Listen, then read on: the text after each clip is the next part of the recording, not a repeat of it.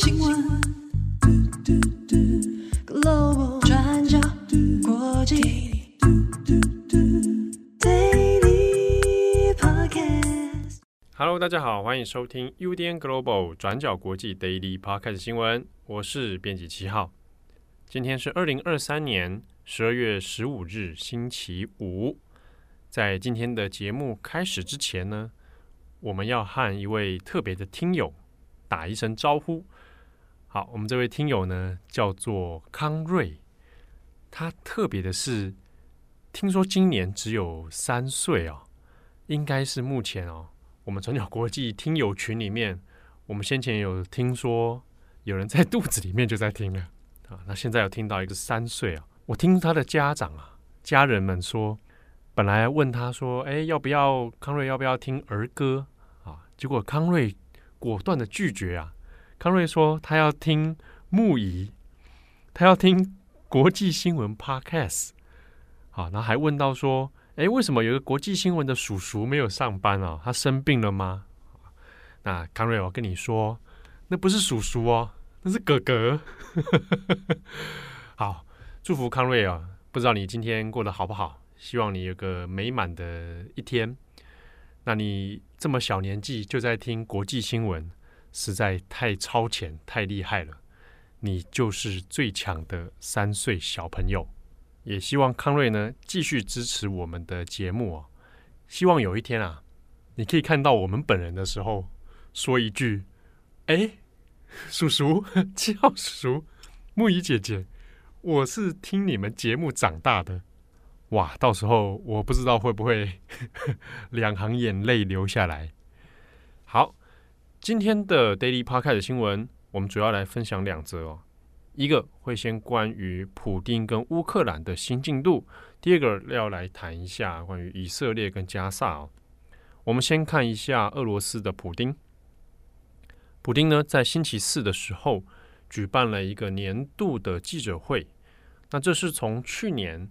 乌俄战争爆发以来哦，那普丁鲜少有对外的这一种记者会场合。那这一次的年度记者会呢，长度将近有四个小时啊。普丁本人就上去这个场合，那有接受访问。现场其实是有各国外媒的，好，当然谁可以提问啊？那这个是交由普丁这边来决定哦。那其实像是 BBC 啊、NBC 啊等等啊，很多外媒其实都有在现场，他们会在观众区里面举牌子哦，就是还上面会有比如说 BBC 他们的标志。好，那想要举提问的话呢，就可以举牌子哦。当然，像 BBC 就从头到尾都没有被叫到。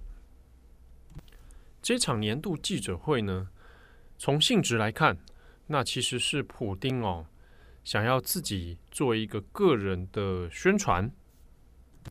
主要呢，在表达俄罗斯对乌俄战争的自信和乐观。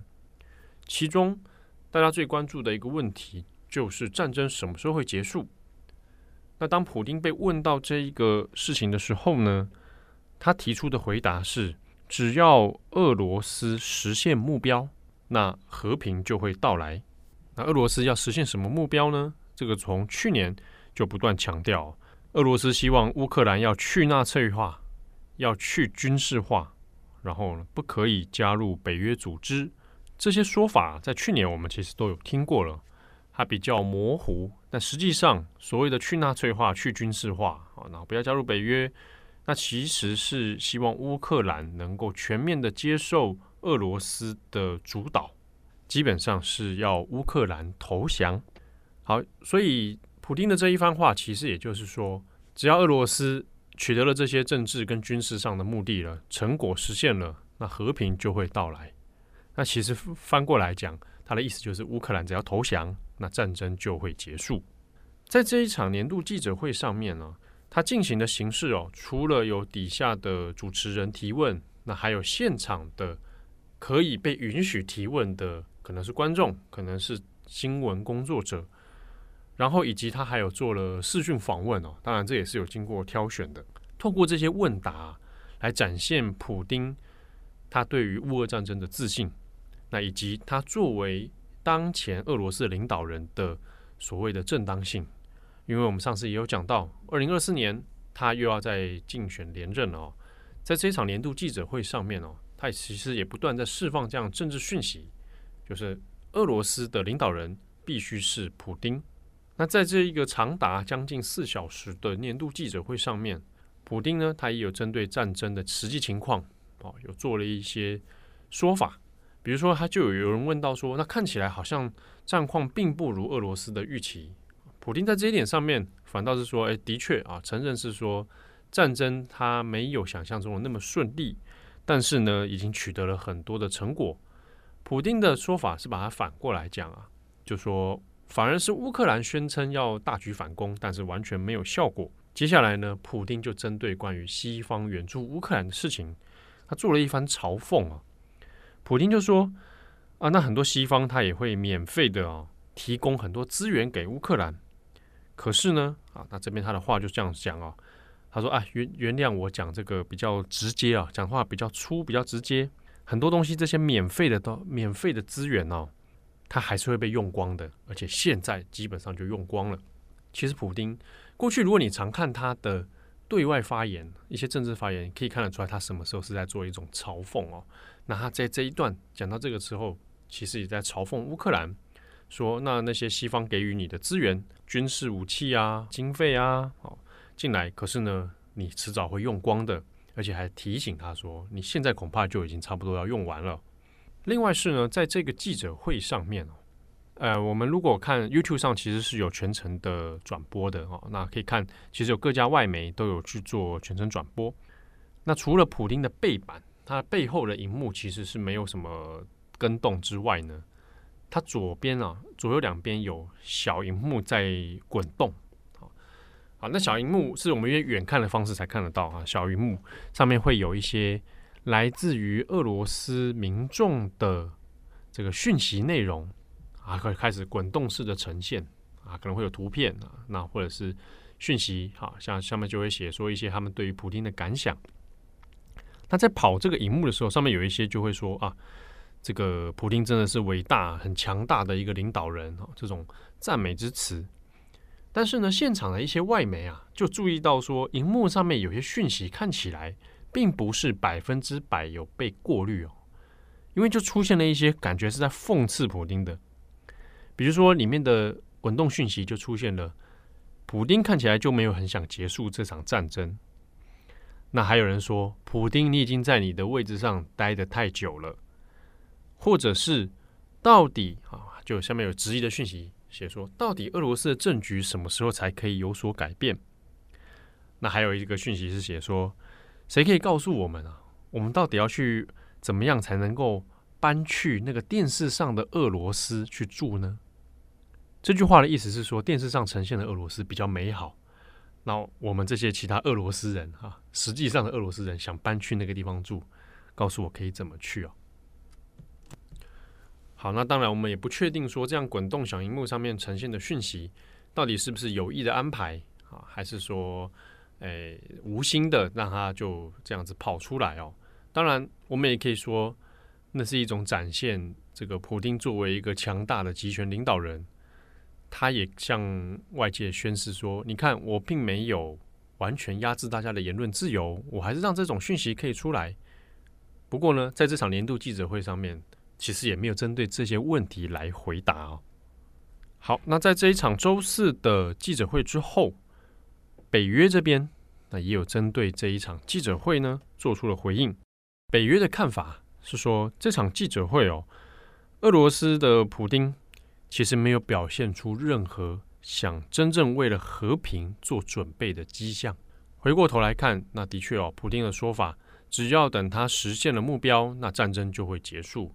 那我们也可以这样解读：在目标还没有实现之前，俄罗斯不会放弃用武力来征服乌克兰。那与此同时，我们来看一下乌克兰这边，因为也是在这个年度记者会之后，周四的时段哦。先前已经讲很久的，到底可不可以让乌克兰加入欧盟，吵了很久。但是呢，最新的进度是，欧盟领袖现在已经同意了，让乌克兰还有跟乌克兰邻近的国家哦，摩尔多瓦可以正式的启动加入欧盟的协商程序了。那这个对于入欧盟这件事来讲，乌克兰是一个里程碑式的成果。虽然说要加入欧盟这件事情，其实还要历经可能会长达数年，要好几年的时间才有可能审查通过。好，但是呢，正式能够进入这个程序哦，本身就已经是一个很大的成果了，而且也是一个很强烈的政治讯号。那在这一次的决议里面，像是法国的马克宏啊，还有德国总理肖兹啊，都是公开的表达支持哦。那另外是呢，主要反对的是匈牙利的总理奥班。好，他匈牙利总理奥班在这件事情上面就其实没有表达太多的问题，但是呢。奥班后来在关于欧盟援助乌克兰的资金这一个决议案上面，他投下了反对，那也导致了这个决议案哦必须延后再进行了。欧盟呢本来要提供五百亿欧元的财政援助计划，但是匈牙利总理奥班呢就有公开的反对哦，现在也有可能让这一个援助计划哦。要延迟到二零二四年的一月底到二月这个时段呢，再来做另行的讨论。那在此之前，到底有没有办法说服匈牙利？那这个是各国啊，欧盟的其他国家呢，还要准备协商的工作哦。好，那下一个我们再来看以色列。我们现在把关注的焦点放到巴勒斯坦西岸的伯利恒。大家知道伯利恒就是耶稣的出生地哦。那现在圣诞节的脚步越来越近了。过去呢，伯利恒这个地方，当然也因为这一个基督宗教的缘故，啊，还有以及作为耶稣诞生的地方，所以过去啊，一直都是有很多的观光客会来到访啊，特别就是在圣诞节的前后哦。但是呢，今年因为加萨的关系，所以呢，生意就相当的惨淡，而且气氛也不同以往啊。那现在啊。考虑到战争的情况，伯利恒已经取消了圣诞节的相关庆典。我们来看一下伯利恒这个区域，它是位于巴勒斯坦约旦河西岸地区。整体而言啊，在巴勒斯坦人口当然是以穆斯林为主，不过呢，基督徒的比例啊，也是占了总人口的百分之七到百分之九之间。那大概有五万人居住在西岸。那我们在法新社与伯利恒这边拍到的一些影像哦，也可以看到当地呢，其实有教堂想用另外一种方式来作为一种纪念。比如说，我们过去在圣诞节的之前哦，会做马槽的装饰嘛，好，比如说耶稣降生的这个场景，那我们就看到马槽，然后中间会放上这个小耶稣啊，婴儿的耶稣的这样的人偶。但是呢，在伯利恒这边就有一间教堂。他把这个马槽改成了瓦砾堆，啊，断垣残壁之下的一个耶稣降生场景。那他用这样的方式呢，希望呢以此来提醒世人哈，或者是作为一种纪念哦，来谈一下就是当前在战争的阴影之下的一个圣诞节。好，那关于伯利恒的状况，以及哈马斯现在在巴勒斯坦西岸哦。得到一些年轻人的支持，那这究竟是为什么？当中有些什么样的缘由？大家可以参考今天转角国际的网站，我们的文章过去二十四小时里面就会有相关细节的文字报道。好的，以上是今天的 Daily Podcast 新闻节目的最后，感谢很多的听友哦。我们在这个礼拜，哎，我们先从上个礼拜说，上个礼拜的周末呢。七号去参加了读书季，那和陈怡静啊，大人的漫画社陈怡静，我们有一场关于漫画的讲座对谈。那这场对谈呢，非常的成功哦，非常多 听友转角的听友也在现场，在这边要感谢大家。说不定不久的未来啊，我们可能预计会推出一系列的活动，可能会是漫画的读书会。或者是我自己个人在想啊，是不是应该也要开一个新的 podcast 的节目呢？好，可以计划看看啊。特别感谢大家。那同时呢，呃，七号在昨天的时候有去高雄的中山高中啊去做演讲哦。那这场演讲呢，有很多其实是教育前线的老师来参加研习，那以及有一些同学，高中同学来到现场，那来聊了很多关于国际新闻的制作啊，然后以及在教育前线哦，大家怎么看国际新闻，或者是大家的需求是什么？就在同一天呢、啊，我就收到有高中生吗？应该是高中生没错啊，最近要考试了。那模拟考里面，他赫然发现模拟考的考题有转角国际的文章啊！啊，我一看，哎啊呵呵，这一次的国语文测验里面哦，应该是台北的模拟考，考了写作测验哦，考了转角国际的巴本海默那篇文章，就是芭比跟奥本海默电影嘛。好，那那篇文章是我写的，然后呢，现在变成了写作测验哦，有讲到这个关于迷因的使用。那以及从这篇文章里面，哎，我们可以来解读片商的一些想法啦，或者是效果如何啊，等等哦。啊，没有想到转角国际的的内容再度成为了考题哦。然后昨天在中山高中的时候呢，也有老师拿了社会科的考题，也发现了转角国际的内容变成了题目之一，选择题啊。好，所以一边想啊，心里面很矛盾。觉得好像也很开心的是，哎，我们的文字哦，可以更加的扩散啊，甚至是变成考试的题目。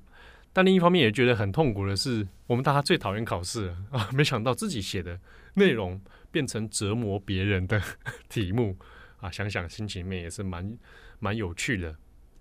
那其中啊，我印象也很深刻的是，有高中同学，好，他的一些提问跟想法。因为我们就有聊到说啊，有很多人他可能会先从次文化啊，或从流行文化里面来提炼或者来思考国际新闻的议题。当中有同学就聊到说，哎，他很喜欢看《咒术回战》日本的这个漫画作品《咒术回战》。那我们就聊起了这件事情哦。这部作品其实《咒术回战》可以聊的日本议题非常非常多啊。那有看过漫画的朋友可能也知道，当中又涉及到了一点点的美国议题啊。主要当然在日本的社会文化这一部分哦，宗教跟历史。诶，可是同学他给我的提问，我觉得也蛮有意思的。他很好奇啊，比如说在咒术回战当中造成大量破坏，像是涩谷、西布亚这边啊，后来的新宿、东京遭遇到这么大的破坏之后要怎么办？要怎么重建啊？诶，这个提问其实非常的有趣，而且有迹可循。相信各位听友读者可能也可以猜想到，如果我们把它当成一个题目来探究的话，也许可以参照的案例是第二次世界大战之后，东京面临的大空袭，那怎么在几年当中去重新建立起来的？那当下我们当然聊了很多。也思考到说，也许未来有机会，说不定我们可以开辟一个新领域哦。我们就从动漫作品里面来谈一些国际新闻的知识，或者是哎，我们怎么用一个 呃更宽广的角度哦，来重新看这些作品，说不定是一个很好的方式。好，那节目的最后呢，跟大家分享一场免费的讲座。那这个是由我们转角国际的编辑。王颖之啊，他会在飞地书店。飞地书店呢，是在台北市万华区中华路一段一百七十之二号。飞地书店，相信有些听友应该都知道，而且也去过了。在这个星期天，十二月十七号的下午三点到五点，编辑王颖之呢，会和另外一位译者黄凯军，那会一起来聊一下。叫做与远方共情之可能，我们怎样追踪与理解巴勒斯坦与以色列的冲突？那颖之和凯军两位都是专长在中东相关的议题哦。这一场讲座，我相信会有非常非常多的收获，而且它是免费参加的。好，那它的座位很有限，所以大家如果有兴趣的话，好，赶快来报名，好，可以到现场去参加哦，在。这个星期天，十二月十七号下午三点，飞地书店靠近西门町这边哦，欢迎大家来参加。好，也不要忘记这个礼拜的重磅广播，我们还是推出的是编辑插播，是编辑会议从北海道回来之后来分享他的这一趟北海道演讲之旅，那以及呢更新一下关于缅甸社群啊、缅甸这个议题后续的一些状况，欢迎大家来收听，现在已经上线了。好，祝福各位有一个美好的周末。人生有什么难题，遇到什么挫折，没有关系好，休息一下，我们就再上路。